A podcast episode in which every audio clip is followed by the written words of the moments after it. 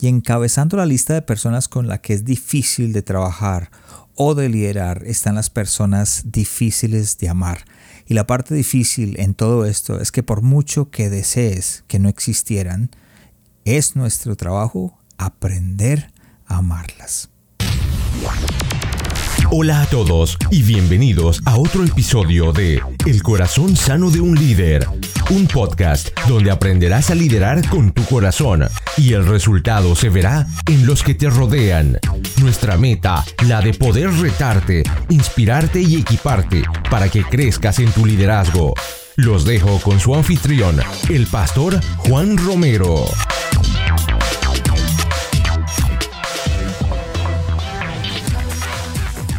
Hola a todos y bienvenidos al episodio número 90 del Corazón Sano de un Líder, donde creemos que equiparnos no es opcional, es vital para nuestro crecimiento personal y el resultado se verán las personas que nos rodean. Desde la ciudad de Calgary, en Canadá, les habla su anfitrión y su servidor Juan Romero. Gracias por acompañarme el día de hoy. Gracias por tomar este tiempo de escuchar un episodio más. Estoy estrenando micrófono y la entrada de este episodio, o sea, esta que estás escuchando, la grabé mucho después de haber conversado con mi invitado del día de hoy. Así que si escuchas un poco de diferencia entre las dos secciones es por la diferencia de micrófonos. Así que vamos a ver cómo nos sale hoy.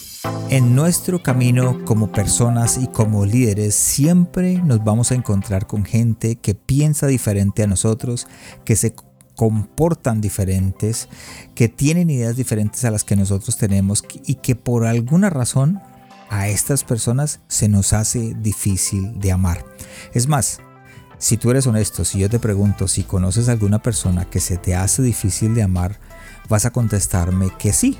Es por eso que hoy con Carlos Olmos, más conocido como Pelufo, pastor y es parte del equipo de la iglesia Su Presencia, el equipo de liderazgo de la iglesia Su Presencia en Bogotá, hablamos sobre la importancia de amar a las personas difíciles, la importancia en nuestro liderazgo de poder amar a estas personas para poder alcanzar nuestro propósito. Así que vamos directamente a la conversación.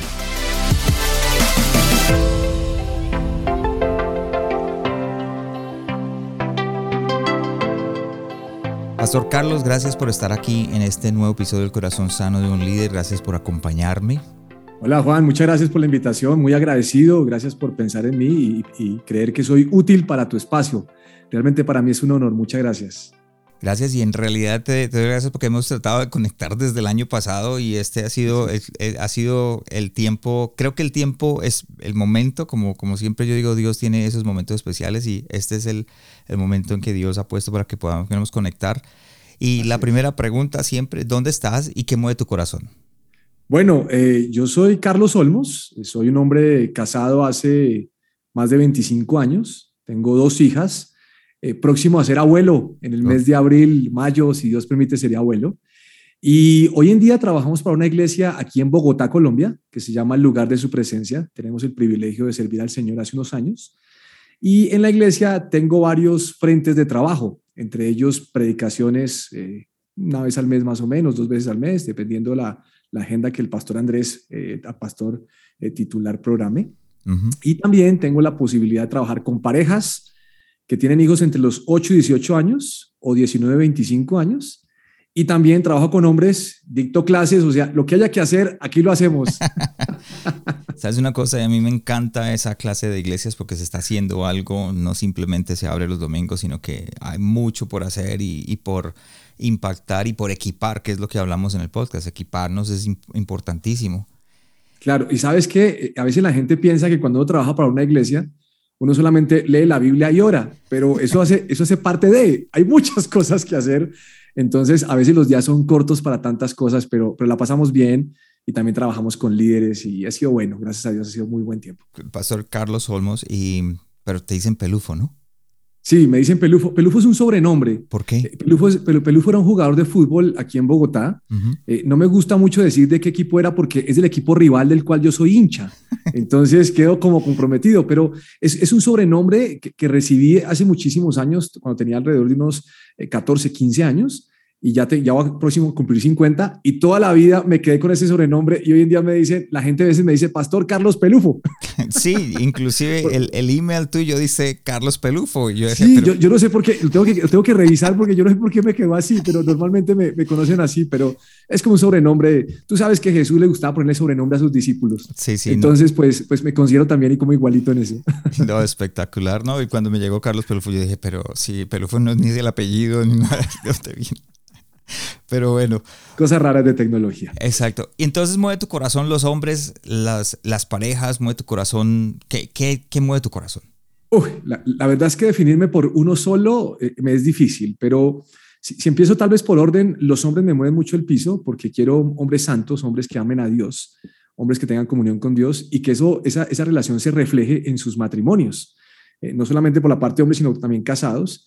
Pero, pero sabes que particularmente también me mueve la juventud en el sentido de eh, quiero que se enamoren de Dios, quiero que sigan a Dios, quiero que vean que Dios es un Dios hermoso, maravilloso, poderoso, proveedor, que es el todo de sus vidas, porque así lo viví yo desde mi juventud. Entonces, eso también me mueve.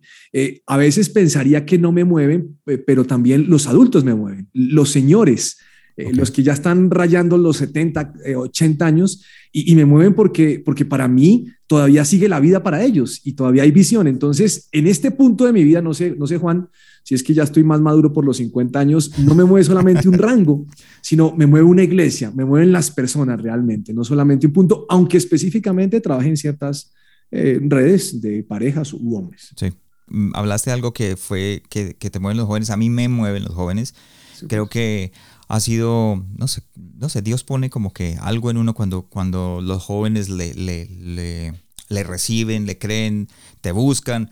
Y, creo que de ahí fue donde salió este podcast, porque a raíz de que empecé a poner a hacer unos, unos episodios al aire, los jóvenes empezaron a buscarme de todos los países, a hacer preguntas. Yo dije, pues, ¿sabes una cosa? ¿Por qué no empezamos y traemos las herramientas que tienen los pastores y la gente para que estos jóvenes que vienen subiendo, obviamente, puedan ser exitosos en lo que están haciendo, son creyentes, creen en Dios, aman a Dios, han sido heridos por la iglesia, han sido heridos por líderes y de pronto dicen, pero yo quiero seguir amando a Dios, pero quiero seguir sirviéndolo de alguna manera. Entonces decimos, bueno, pues, ¿por qué no hacemos una plataforma donde la gente lo escuche? Y, así, y eso ha sido lo que este podcast ha, ha, venido haciendo durante estos dos años, que es, que es trabajar con jóvenes y, y equiparlos, ¿no? y, sabes también que me gusta a los jóvenes, es que los jóvenes también tienen familia. Y, y, la familia es una institución sólida que Dios mismo estableció. Y si Dios estableció familias, es porque Él quiere familias sanas. Entonces, por eso también me gusta. Así es. Gracias, Carlos o Pelufo, por estar aquí con, con, conmigo en este nuevo episodio. Y voy a empezar nuestra conversación eh, con un refrán. Y dice, el liderazgo sería mucho más fácil si no fuera por la gente. Y, y encabezando la lista de, las personas con las que es difícil de trabajar o, difícil de liderar están las personas difíciles de amar. Sí. Eh, y la parte difícil es que por mucho que deseamos que sea de otra manera, las personas, no sé, difíciles, tóxicas, no sé cómo quieras verla, eh, están en todas partes y estas personas difíciles de amar eh, están ahí, estarán siempre con nosotros, están en el trabajo, están en la empresa, están en la iglesia, están en el grupo familiar, en la célula, en el grupo de alabanza, en todos los lugares están hay, alguien que uno piensa, ¿verdad? Y todos tenemos a alguien. Si yo le preguntara a todos mis escuchas, los que, el que me está escuchando en este momento, que si tienes a alguien eh, que no pueda amar, estoy seguro que me nombraría por lo menos una persona. ¿Qué significa que una persona eh, sea difícil de amar? ¿Qué significa que, unas de las personas sean difíciles de amar? Pues en mi concepto personal eh, es una persona que es diferente a uno y, con el hecho de ser diferente ya le pone uno una barrera. Ahora, de pronto cuando uno piensa en que somos diferentes, pues todos somos diferentes, pero hay personas con las cuales uno puede hacer una mejor labor o puede tener una mejor comunicación y hay otras personas que uno de entrada se niega a hacer. Y, por ejemplo, no sé, no sé cómo te va, yo sé que tú estás en, otro país, estás en, Canadá, pero a veces aquí en Colombia, y tú eres colombiano, eh, compatriota, a veces uno ve a las personas y dice, me cae mal, y me cae mal es, no me gusta esa persona. Y, no hemos hablado, no hemos cruzado miradas, nada, sino dice, me cae mal. Y ese es un tema de por qué es difícil de amar. Ahora, yo pienso que a veces las personas son difíciles de amar porque en ellas nos vemos reflejados nosotros mismos. Hay cosas de nosotros mismos que no aceptamos. Entonces, por ejemplo, para mí puede ser difícil amar a un hombre que piense en, comprarse un carro último modelo. yo digo, ¿por qué carro último modelo? Jesús, no, pensó en carros último modelo, ¿por qué tú haces eso? Y yo empiezo a, a, tener, pero envidia porque yo deseo comprarme ese carro y no puedo. Entonces, de entrada, hay personas que piensan diferente en el tema político, en el tema deportivo, en el tema de la misma vida, en la crianza de los hijos, en la escogencia de su esposo o su esposa. Y creo que eso, eso, eso, eso permite que sepamos que Dios creó la multitud de gustos, pero que a mí no todas las personas me agraden. Ahora, ese es un punto en cuanto a lo que les gusta, pero viene otro punto y es el tema de las decisiones, en cómo las personas hablan, Juan. Eh, hay personas que uno a veces dice, pero usted, ¿por qué habla tan feo? No me gusta cómo habla, me habló golpeado, golpeado es como grosero, como duro, fuerte pero la persona no lo hizo así, sino que la persona tiene un tono fuerte. Yo conozco gente que tiene voz gruesa y uno dice, pero es que habla horrible, no me gusta cómo habla y, no, no, no, sé qué, y ya empiezan a no aceptarlo, pero no se da cuenta que esa fue la voz que le tocó. Sí, sí, no, a mí me pasa, mi esposa es um, colombiana, bogotana también, pero eh, yo no sé, parece santandereana, tiene una, una, una, manera de hablar que a veces, eh, inclusive a la gente, eh, alrededor dice, no, pero es que ella habla muy duro, habla feo. y, mm, pero mira, aquí hago un paréntesis, un detalle. Tengo un amigo que es hondureño y, y, él me dice, a mí no me parece que ella habla duro. Y le digo, ¿por qué? Y me dice, porque es que en Honduras todo el mundo habla así. Entonces como que dice, ella habla como mi mamá, habla como todo el mundo, no hay problema. o sea, te casaste con una hondureña, no colombiana, te equivocaste en la nacionalidad. Sí, pero, mira que son, son cosas de, de gusto, ¿no? Eh, yo, cuando pienso en esto, Juan, yo digo, hay gente difícil de amar, pero cuando uno se relaciona, eh, cuando uno le da oportunidad a las personas, dice, es diferente. Ahora, quiero pensar algo como esto es un podcast de liderazgo. Eh, quiero que pienses lo, que, lo que Dios te ama a ti.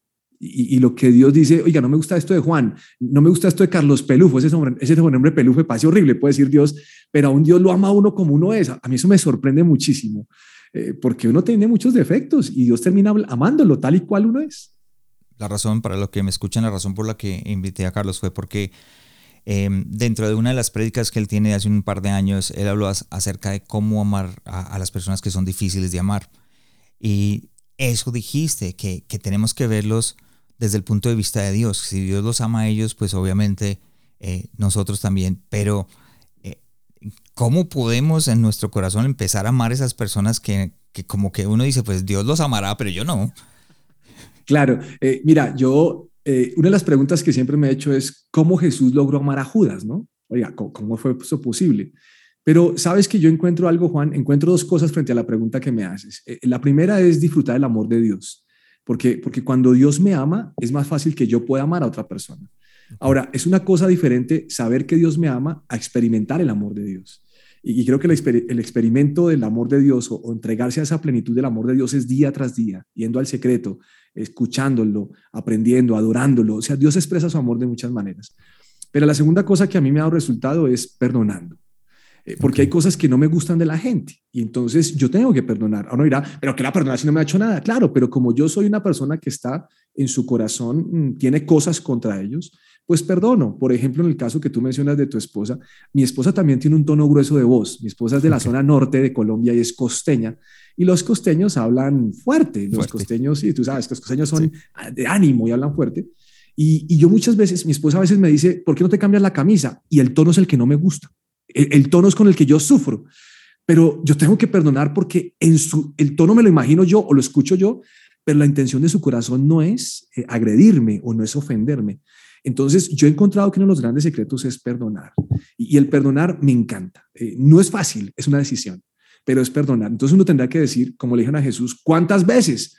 Hombre, lo que quiso decir Jesús es, perdone todas las que sean necesarias y más. Entonces, para mí el perdonar que me queden mal en una cita, que esa persona sea bulliciosa, escandalosa, que esa persona sea eh, que vista mejor que yo, que esa persona coma alimentos que yo no como, que esa persona piense diferente a como pienso, pues sencillamente tengo que amarlo. Eh, en el grupo de Jesús, en el equipo de Jesús, tú lo sabes, todos eran diferentes y Jesús logró conformar un buen equipo y amarlos a ellos y yo creo que aunque la Biblia no lo menciona directamente, pero creo que Jesús tuvo que perdonar algunas actitudes cuando los confrontó porque no hacían lo que era correcto.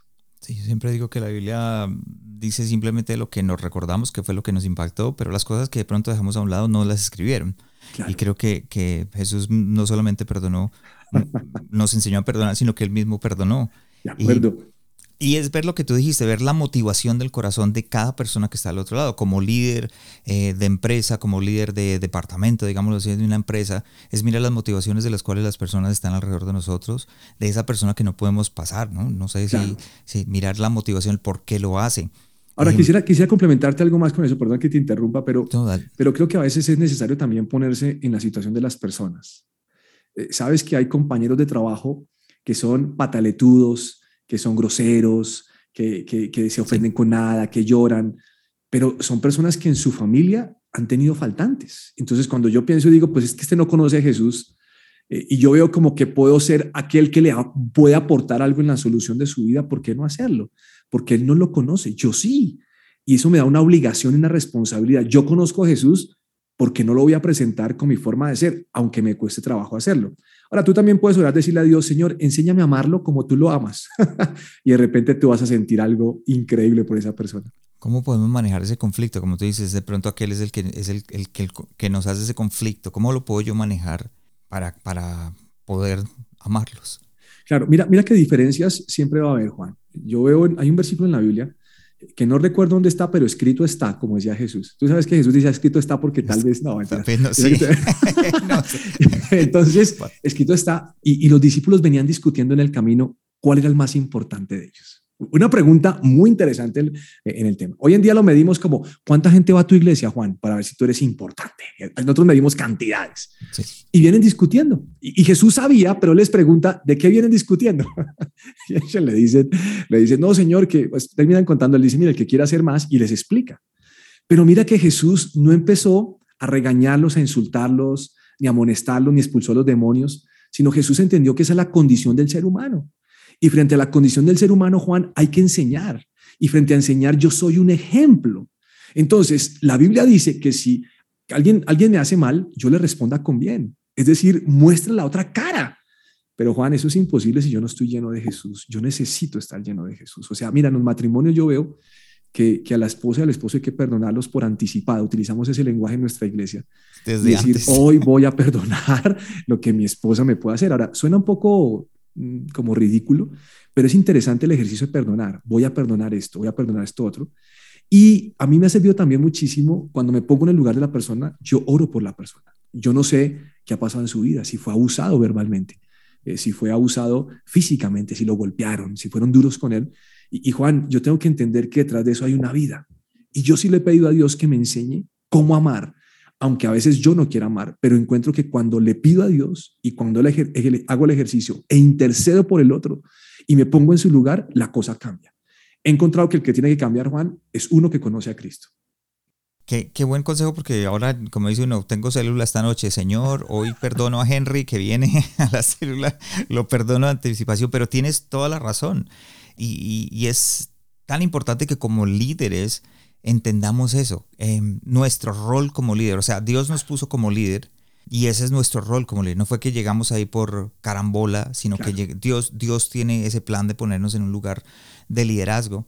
Y como líderes a veces nos podemos esforzar en ayudar a alguien, tomar los pasos que tú dices, pero no vemos resultado frente a esos, nos sentimos frustrados. Claro, pero pues estás tocando algo importante. Eh, perdón que nuevamente te interrumpa, qué vergüenza.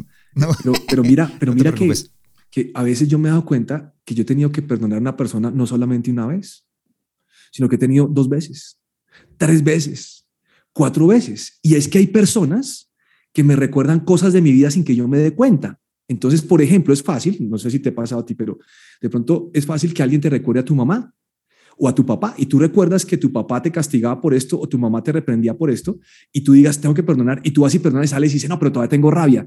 Yo creo que a veces no es solamente una vez, y es un proceso de perdón, donde tú le cuentas a Jesús tus emociones y Él te ayuda a superarlo y Jesús seguramente va a sacar esas espinas que están clavadas en tu corazón para ayudarte. Sí, yo, yo anoté aquí algo que dice, creo, yo anoté que yo creía que Dios usa a personas difíciles para encender una luz en nuestro corazón para exponer la basura mm. que, hace, que acecha dentro de nuestro interior. De acuerdo, impresionante. Entonces, volviendo a la, pregunta que te iba a hacer antes, eh, nosotros como líderes a veces invertimos tiempo, perdonamos y hacemos todo este proceso de perdonar y reperdonar en personas, pues obviamente con el, con la expectativa de pronto de obtener un fruto, de que algo pase en sus vidas, que pronto que nuestro ejemplo, que el amor que estamos mostrando, pero no, no sucede nada, se siente uno frustrado. ¿Cómo podemos seguir amando a esta gente? Recuerda al hijo pródigo, ¿no? El hijo pródigo se gastó lo del papá en lo que no era, pero aún el papá tenía expectativa que regresara. Y eso lo esperaba día tras día, dice la Biblia. Eh, yo creo que a veces también ponemos expectativas en las personas que de pronto no van a cumplir y a veces de pronto podemos ser un poco, como líderes podemos ser muy exigentes y podemos ser duros con la gente. Eh, Juan, nosotros somos solamente pastores, somos guías de las personas, los dueños de las, el dueño de las personas se llama Jesucristo. Y creo que Jesús es el, el, el, que, el que necesita traer esa gente hacia Él y va a utilizar el amor de un líder para hacerlo. Para mí el amor logra cubrir multitud de pecados. Entonces, Juan, es una decisión de amar. Es una decisión de perdonar. Eh, si cuando me miro a mí digo es que me hizo, me hizo, me afectó, me, me perjudicó, no voy a salir de ese círculo vicioso nunca. Y la medida que a mí me ha funcionado es, yo he ido a Jesús muchas veces, Juan, y, he pecado. entonces llego y le digo, Señor, otra vez yo. Y dice, sí, ya sé, has pecado. Y me pregunto, ¿cuántas veces Dios me ha perdonado lo mismo, Juan? ¿Cuántas veces Dios me sigue amando? ¿Cuántas veces me lo he buscado, me he arrepentido y he caído otra vez en lo mismo? Pues esa es la medida que considero que tenemos que tener con los demás. De gracia recibimos, de gracia tú das. Entonces decides amar, no ver el defecto de la persona, no ver cómo habla, no ver cómo mastica, no ver cómo piensa, sino tú decides amar a la persona. Y yo lo voy a amar por el bien del reino, por el amor de Jesús. Hay momentos en que no puedo amar como, como, como Dios ama. Tengo que ir a donde Él y decirle, Señor, lléname para dar lo que tú tienes que dar. Yo, yo lo veo de una forma más sencilla en ese aspecto. ¿Crees que de pronto un paso dentro de este amar a las, a las personas difíciles o a las personas difíciles con las que trabajamos o en nuestra familia es poder decirles que son difíciles de amar en algún momento? No creo, Juan. Para serte sincero, no lo creo. Mm, porque si yo vengo y te digo a ti, Juan, no soporto tu barba, tu chivera, tus pelos, no los soporto. Me parece que te ves horrible, Juan yo puedo estar juzgándote porque a mí no me sale y porque no tengo los, lo suficiente poros para que me salgan los vellos en la cara. Si te lo digo, el daño va a ser mayor para ti. Okay. Entonces, yo prefiero, en el secreto, como dice en la Biblia, yo voy, oro y le manifiesto mis emociones a Jesús. Porque lo que va a hacer Jesús es limpiarme. Juan no me va a limpiar. Algunas personas vienen y lo confiesan para sentirse libres. Si yo salgo y digo, le dije la verdad, Juan, uy, estoy libre. ¿Y cómo quedó Juan? Juan quedó noqueado. Juan quedó como una película de, Rocky en el piso. Entonces, si yo le digo a Jesús, Señor, no soporto a, a, Juan, a él le diste barba, no me la diste a mí, somos se ve de guapo, parece un actor de Hollywood, yo no parezco actor de Hollywood, Señor, tú hiciste esto, Señor, tal cosa, pero Señor, al final el cabo responsable no es Juan, es Juan, o sea, Señor, el problema es mío, no es Juan, el problema es que a mí no me sale, soy lampiño, Señor, pero yo perdono a Juan por lo que creo que tengo que perdonar. Yo me descargo con aquel que tiene el poder para limpiarme. Cuando yo vea a Juan, yo le voy a decir a Juan, yo amo a Juan y me puedo acercar y decirte, Juan, hemos sido diferentes, pero Juan, he aprendido a amarte o te amo. ¿Sí me entienden la diferencia? Porque sabes que yo, tengo una lucha y aquí te abrí mi corazón. Eh, cuando la Biblia dice que, que pidamos perdón unos a otros, a mí me preocupa a veces pedir perdón por algo específico, no siempre, pero algo específico me preocupa. Y lo he visto en las parejas ahora que me preguntabas en qué, cuál era mi fuego del corazón. Y es que eh, yo creo que hay que pedir perdón por los pecados, pero a veces el ser específico daña más la persona. Lo va a perjudicar. Por ejemplo, en la pareja, tú de pronto lo has manejado en tu iglesia, un caso de infidelidad. Porque si él le dice a ella, te pido perdón porque te fui infiel. Nosotros hemos aprendido a pedir perdón por la infidelidad y ella lleva eso a Cristo. Uno está siendo cuidado por una pareja de pastores y uno lleva eso a Cristo y tal cosa y relaciona y trabaja en la relación. Pero si ella dice, dime con quién fue, cómo fue, cuándo fue, cuántas veces, te va a dañar la cabeza, Juan. Y yo he visto matrimonios que no se levantan cuando hay detalles específicos. Ahora, si yo le pido perdón a mi mujer por lo que yo hice, yo tengo que ser claro que no lo puedo volver a hacer. Y esto no es un juego, esto es algo serio. Entonces, por eso no estoy tan convencido de ser, de venir a decirte, Juan, es que tú eres un mediocre y me caes mal. No porque te estoy dañando, el problema es mío, no es de Juan. Y aquí voy a ser el abogado del diablo, va a ser la otra, la otra parte. Está bien. Entonces, es necesario, eso significa que tenemos que aceptar el mal comportamiento de las personas hacia nosotros, que nos pisoteen o eh, que, nos traten constantemente mal y no decirles nada. No, está bien, estás tocando otro punto. Una cosa que me estabas diciendo ahora es que para amar, yo te vengo y te diga a ti, es que tú haces A, B, C, D y no mereces que yo te trate bien. ¿Listo? Otra cosa es cuando yo tengo el corazón de pastor, no quiere decir que seas pastor, y, te sientes hablar con la persona y conocerla y te dé confianza, y tengas tal nivel de confianza que algún día le digas, oye, mm, tú puedes hablarle mejor a las niñas del grupo o a los hombres del grupo. Tú lo estás haciendo bajo un sentido de enseñarle y levantarlo. Pero no lo estás haciendo, no lo estás haciendo con un sentido de decir o cambia o se va de este lugar, porque es que yo veo, para mí son dos diferencias. Entonces, sí creo que uno tiene que decirle a veces a la gente las cosas, pero tiene que encontrar el momento para hacerlo. Tiene que lo haber perdonado. Y a veces creo sencillamente que si el problema no es de la persona, sencillamente yo perdono y tal vez el que tenga que cambiar soy yo, no tiene que cambiar el otro. Es que el problema, Juan, es que a veces estamos mirando siempre, siempre el, la astilla del otro y no estoy mirando mi tronco. Sí, sí, sí. Y, y en realidad yo tenía esa, como esa pregunta dentro de las que los, entre las que tengo yo es, en nuestro camino como personas vamos a encontrar con gente que piensan diferente a nosotros, que, que se comportan diferente a nosotros, que tienen ideas diferentes a nosotros. Entonces ahora lo que tú dices, a veces miramos el problema, ¿seremos nosotros? ¿O, de quién es el problema? Claro, mira, aquí, aquí en Colombia creo que pasa en todo el mundo, y tú, tú lo sabes. Eh, eh, el tema de la política es un tema muy complicado. En algunas iglesias eh, los pastores han enseñado política, en otras iglesias han hecho campaña política, en otras iglesias apoyan un candidato. Y, a veces es difícil convivir con un hermano que piensa lo que uno no piensa. Uno va por el color gris y el otro va por el color rosa. Y uno no sabe, entonces uno, si uno va por el gris y el otro va por el rosa, ¿es justo que yo me agarre con mi hermano porque él piensa diferente? Cuando Jesús no nos llamó a hacer política, pero sí a gobernar, a orar por nuestros gobernantes, y de pronto en nuestra iglesia saldrán gente que gobierne, esa nuestra oración. Pero Juan, yo tengo que aprender a, a, pensar las diferencias. Yo no te he preguntado a ti, no te conozco mucho, pero te puedo preguntar, Juan, ¿cuál es tu alimento favorito? Te diría que la hamburguesa la hamburguesa. ¿Te gusta el pescado de casualidad? Eh, mm, sí me gusta, pero no muy poco. Muy, no mucho, perdón. Sí. A mí me parece horrible los que comen pescado y sushi. No me los aguanto. O sea, a mí no me saluden. No, si a ti te gusta el sushi, pues yo te voy a honrar y tengo que ser tan capaz de sentarme a tu lado y que tú comas un sushi y yo como una hamburguesa. Y voy a respetar y no te voy a decir, oye, ese sushi huele horrible. Esto, mira, te están quedando gusanos en el estómago. Esa comida está cruda. No, te voy a amar a pesar de que comas algo diferente a lo que yo coma y te voy a respetar.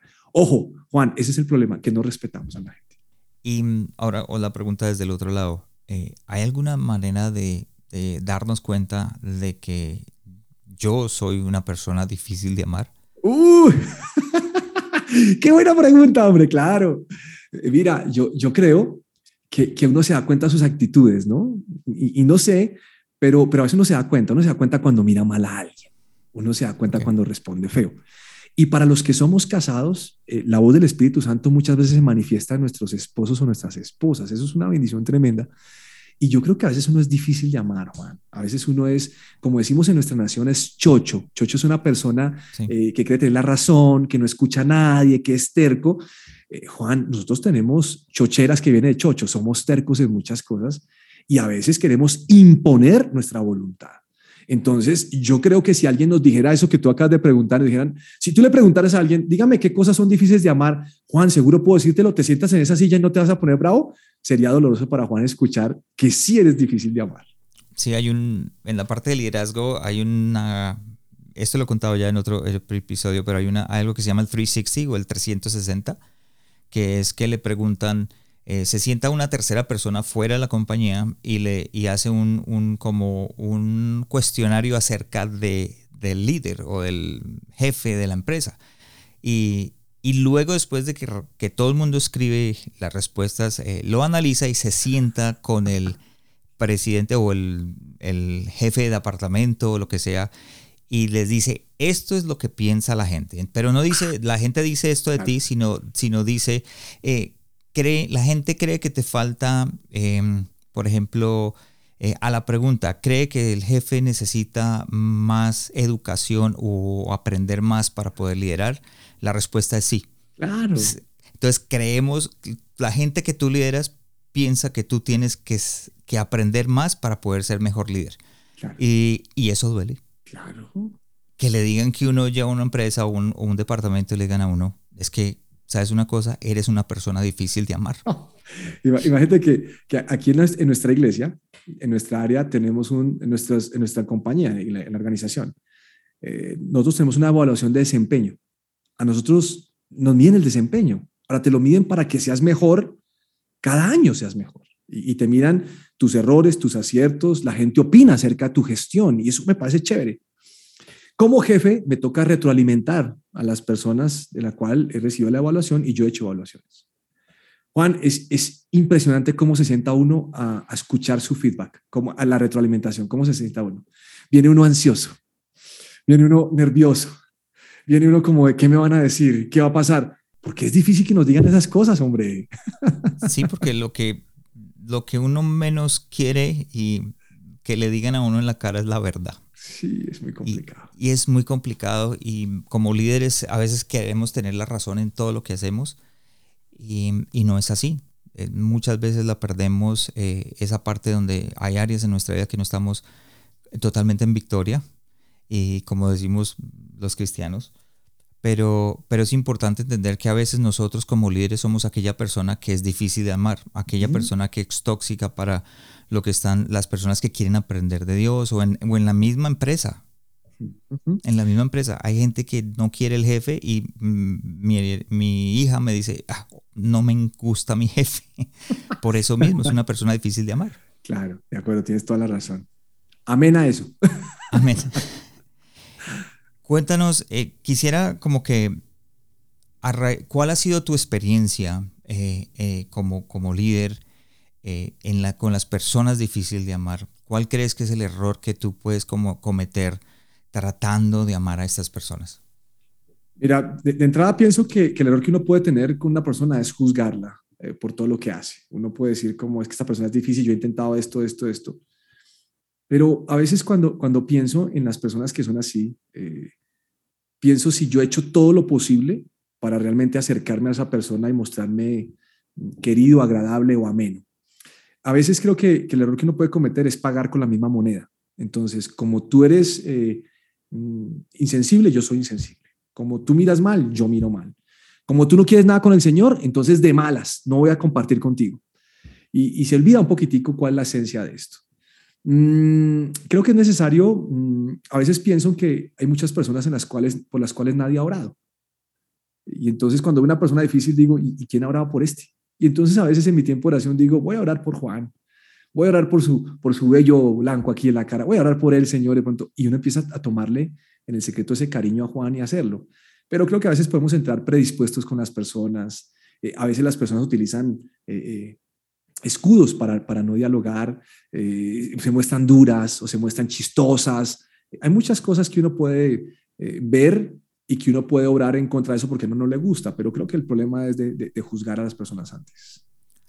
Hay algo que yo siempre digo que el liderazgo, siempre eh, hay, una enseñanza que yo tengo que está basada en 1 Corintios donde dice todo el amor, todo lo puede, todo lo soporta, todo lo...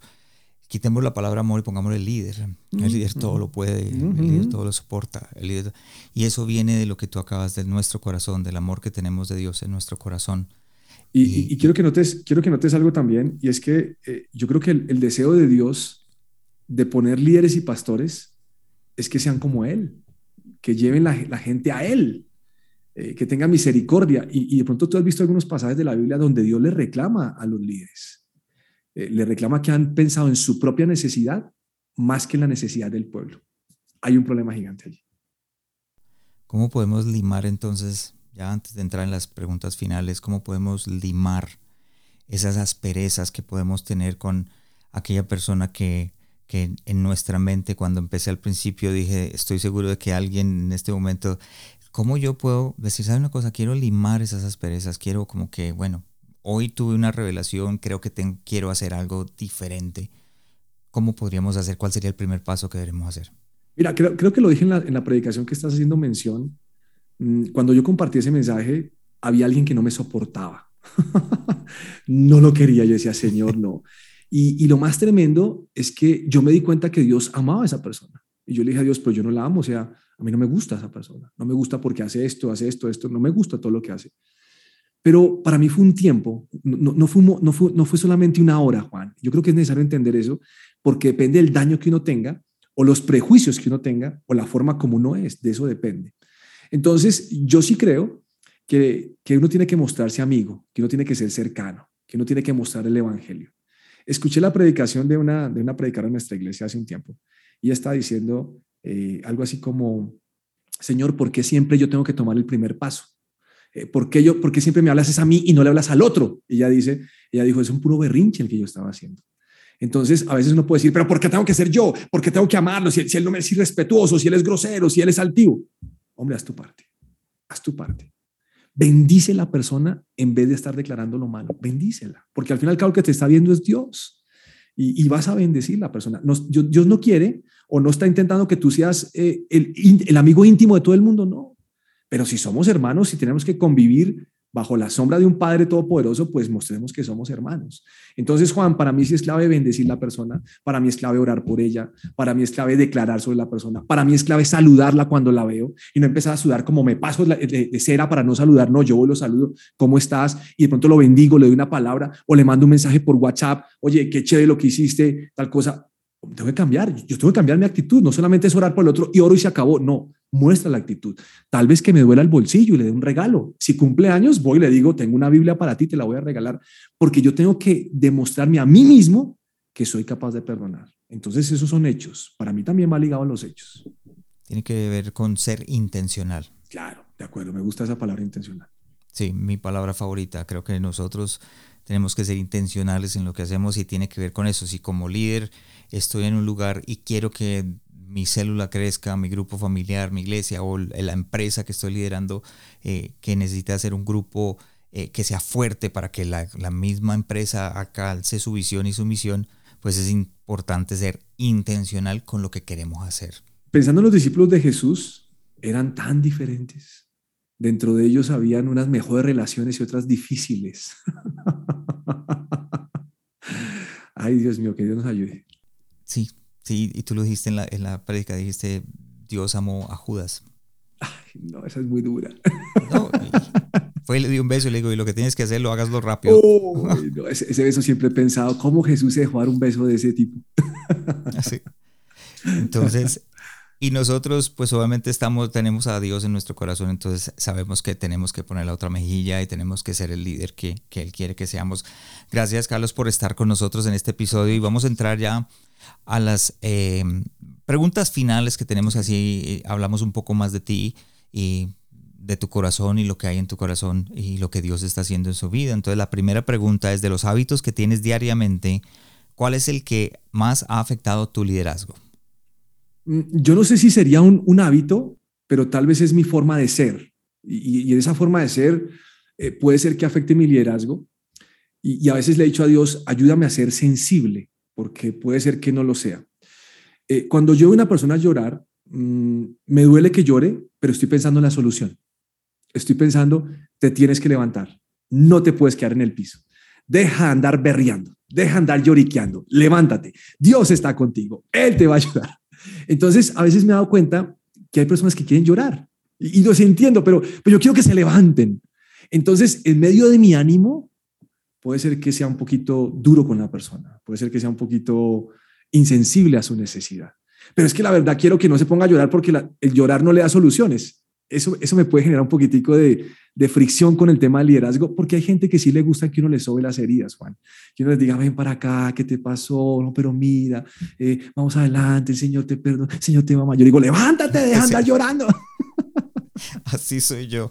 Y, y, creo que la razón por lo que somos así, de pronto somos es porque Dios nos creó de una manera. Yo soy de las personas que siempre veo le, la solución. Yo hago paralelamente, tú no lo sabes, y, pero mis oyentes sí, yo soy, eh, yo manejo lo que es la una empresa para el Western Canada, para el lado oeste de transportación. Tenemos camiones y por todos lados, entonces yo manejo todo eso, soy, sí, como se dice en inglés, senior management. Y, y parte de, de, lo que yo hago es traer soluciones a los problemas. Y yo veo las soluciones ahí entonces cuando yo soy pastor me, me salta esa misma, es, esa misma parte. Y cuando una persona está, no, que, que, que me fue mal, el, mi carro se me dañó, pues mira, Dios está en control, Dios te va a dar alégrate, alégrate que, que Dios va y viene una, empieza, o sea, como que veo la solución tan fácil. A veces me provoca agarrar a una persona, darle tres cachetadas y decirle, mire, esta es la solución. Y como que, no sé, pero es, es una debilidad también que tengo. O sea, yo sé que, que es algo, pero es una debilidad que tenemos porque tú también la tienes.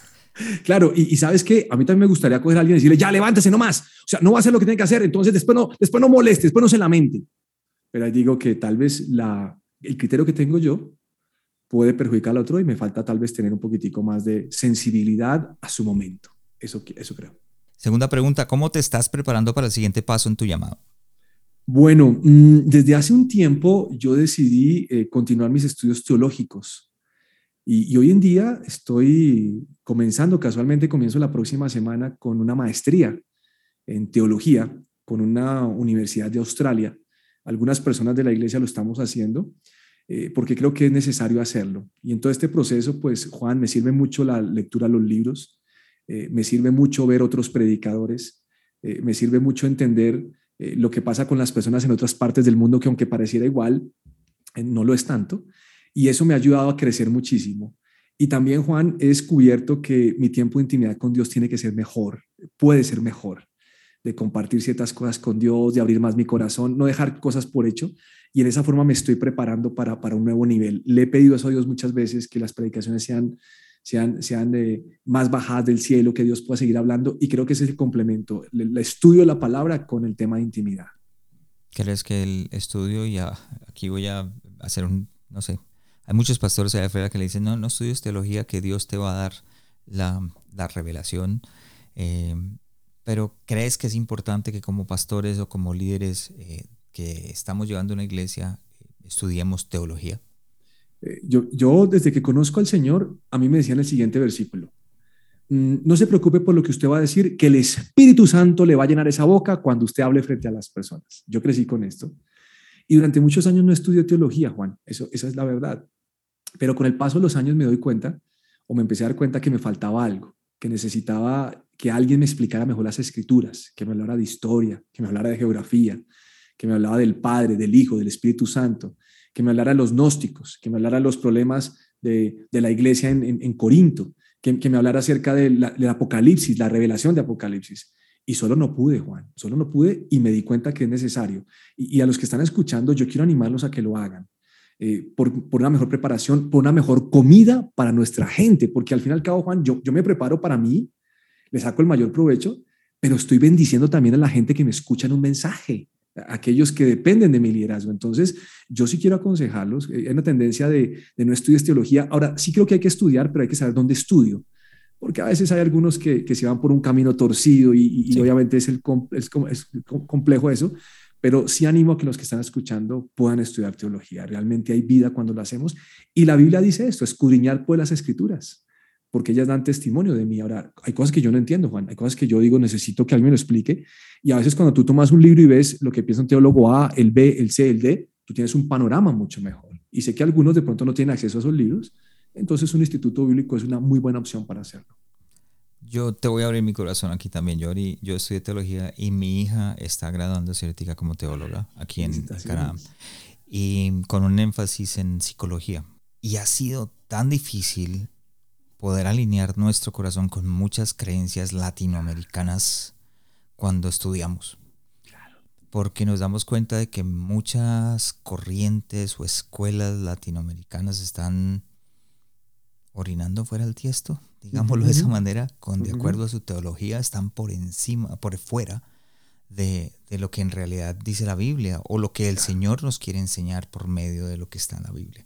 Y es importantísimo que, estudien para eso, porque si no, entonces eh, nos dejamos eh, llevar por ideas que no son de Dios, pero que, no tienen nada que ver con, con, lo que Dios nos está tratando de enseñar. Pero la Biblia misma dice que tú tienes que revisarlo y echar lo malo. Entonces, si tú eres líder, eh, yo creo que hay una, no, no sé si llamarlo obligación o responsabilidad, porque no quiero comprometer a los que nos oyen, pero yo tengo que saber lo que está pasando en el mundo, yo tengo que saber lo que la gente cree y tengo que conocer la verdad del Evangelio y lo que la gente predica, Juan. A veces no se predica lo que es, no se predica la Biblia y yo tengo que saber esto. Entonces, yo cuando lo estudio, cuando lo pongo atención a lo que otros dicen, puedo tener mejores argumentos para llevar el Evangelio de la forma como tengo que llevarlo.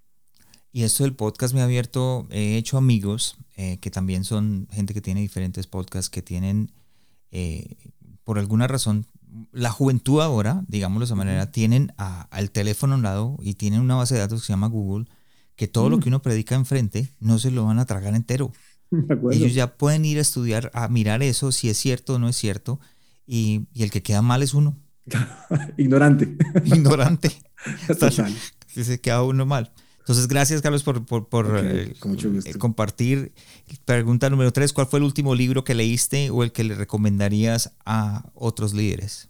Ok, pues eh, el libro que leí recientemente lo tomamos con mi esposa en unas, una, especie de luna de miel donde fuimos a descansar y me lo devoré rápidamente. Yo, yo me moro normalmente leyendo libros, pero este me encantó.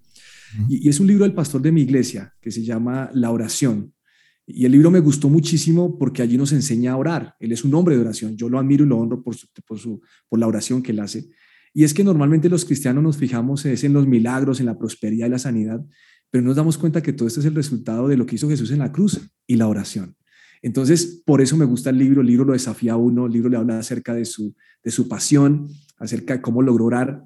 Y me encanta porque en ese libro lo lleva a uno a poder orar una hora todos los días con Jesús. Entonces, por eso me encanta. Eso lo recomiendo. La oración de Andrés Corso, del pastor Andrés Corso.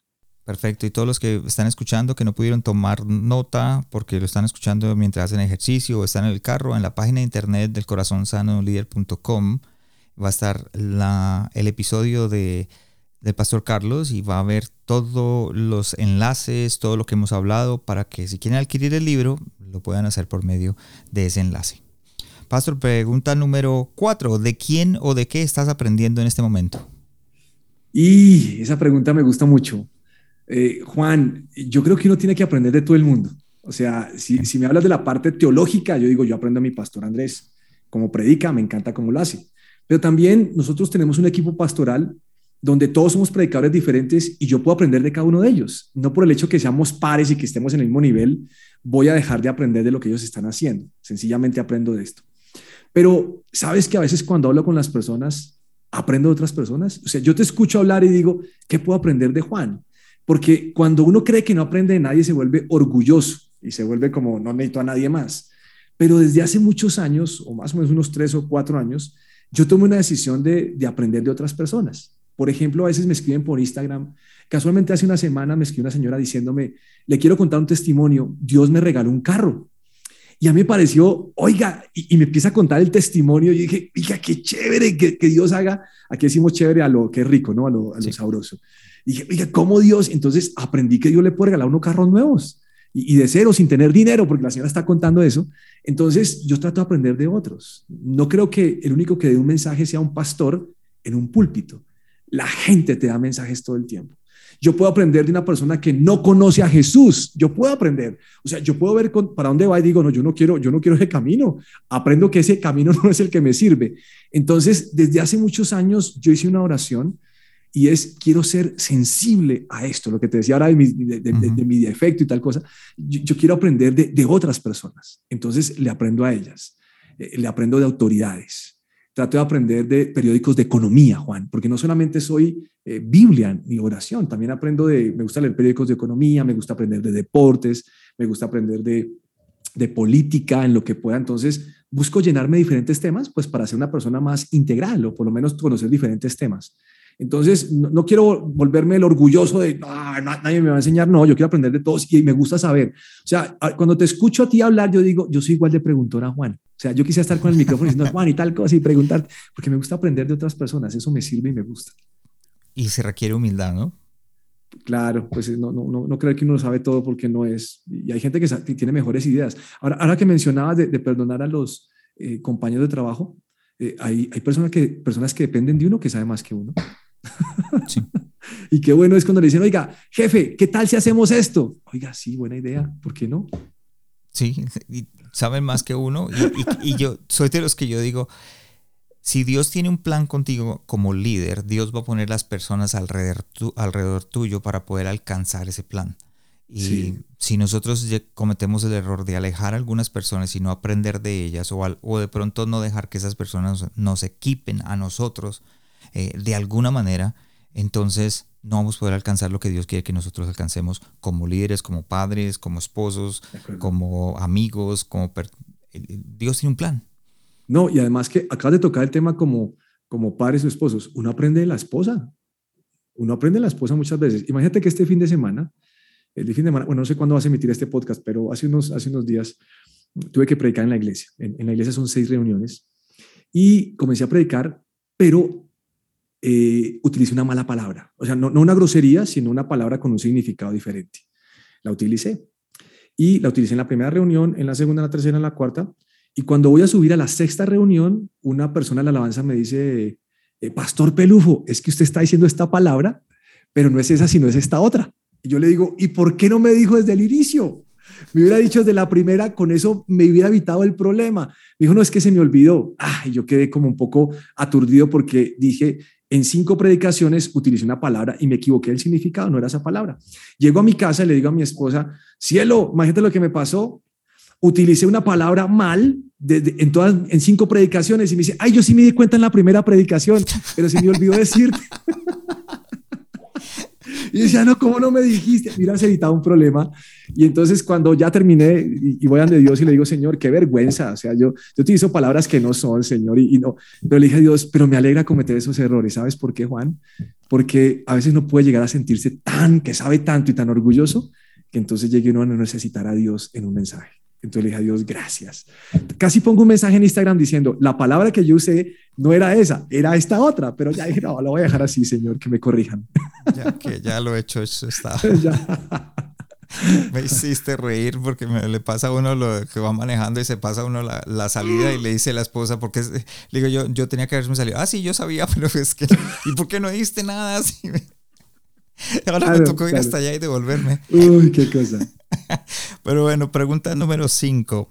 Si estuvieras frente a ti mismo, pero unos, digamos, unos 30, 35 años atrás, ¿qué te dirías o te aconsejarías para poder cumplir tu llamado?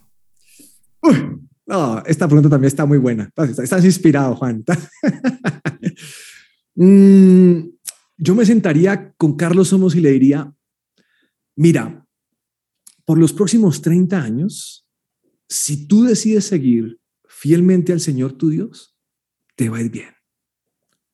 Sueña más de lo que estás soñando hoy. Pide más de lo que estás pidiendo hoy.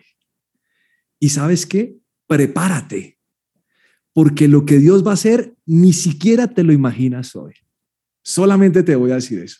O sea, adelante con todo. No contemples por un segundo salirte del camino de Dios porque realmente lo mejor está por venir. Y sé que esa frase a veces la utilizamos los predicadores como lo mejor está por venir, suena, como, ah, lo mejor está por venir, suena como un cliché.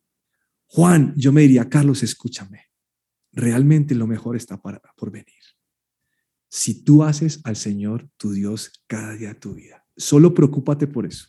Y Él se va a encargar de tu parte financiera, Él se va a encargar de tu parte emocional, Él se va a encargar de tu parte profesional, de tu parte ministerial, de tu parte familiar. Tranquilo confía y cree.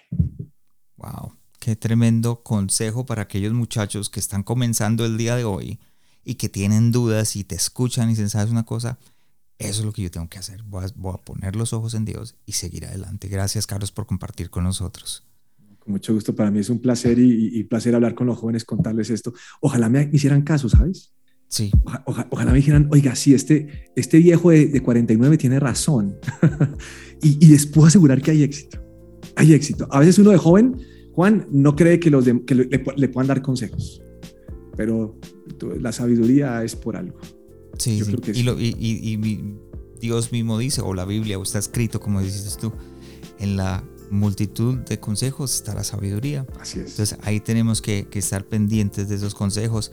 Ya para terminar y con, con, esta con esta pregunta termino, ¿qué le dirías a esas personas y, el último consejo en, del tema de la gente difícil de amar, que están lidiando con esa persona que la tienen al lado, que se hace familia, que se hace esposa, que se hace eh, empresa, grupo, inclusive los pastores que tienen mucha gente que es difícil de amar.